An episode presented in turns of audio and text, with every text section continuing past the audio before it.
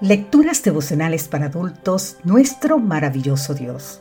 Cortesía del Departamento de Comunicaciones de la Iglesia Dentista del Séptimo Día Gascue, en Santo Domingo, capital de la República Dominicana. En la voz de Sarat Arias. Hoy, 20 de febrero, difícil pero no imposible. San Mateo capítulo 6 versículo 12 nos dice, perdonando nuestras deudas, como también nosotros perdonamos a nuestros deudores. ¿Perdonar? ¿Hay algo más difícil en la vida que perdonar?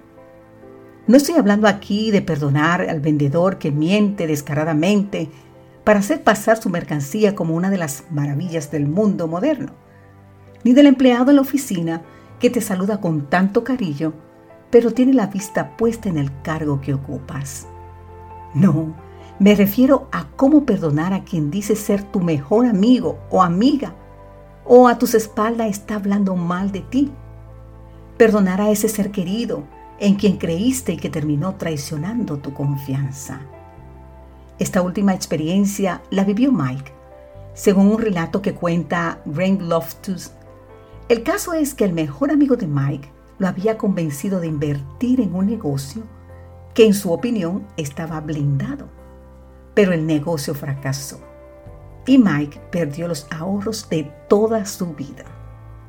Lo que más le dolió a Mike fue enterarse de que su amigo en secreto había protegido su propia inversión contra todo riesgo.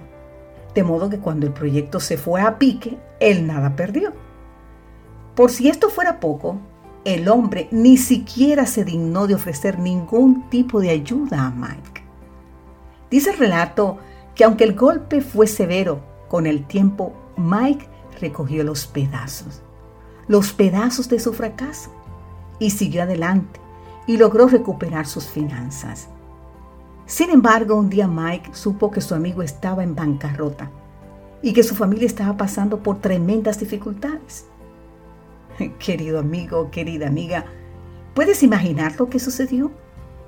Mike colocó a un lado el pasado y ayudó a su amigo a salvar su trabajo y también a su familia. Este es el milagro del perdón, querido amigo y amiga. Bien difícil, pero no imposible. ¿Por qué no es imposible? Porque nuestro Padre es un Dios perdonador, clemente y piadoso, tardo para la ira y grande en misericordia. Así podemos leer en el libro de Nehemías capítulo 9, versículo 17. Él quiere por medio de su Santo Espíritu morar en nuestro corazón, para que así como Él ha perdonado nuestras ofensas, también nosotros perdonemos a aquellos que nos han ofendido. ¿Hay en tu corazón alguna amargura, algún rencor por el dolor de alguien? Por el dolor que también quizás alguien te ha causado. Hoy es un buen día para perdonar. El perdón no solo nos acerca a Dios, también hace que seamos más semejantes a Él. Más importante aún, si Dios ha perdonado el mal que nosotros hemos hecho, ¿por qué no perdonar a quienes nos han hecho mal? Yo te invito a que digamos, Padre, que tu Espíritu mure hoy en mí de modo que yo pueda perdonar de la misma manera que tú me has perdonado.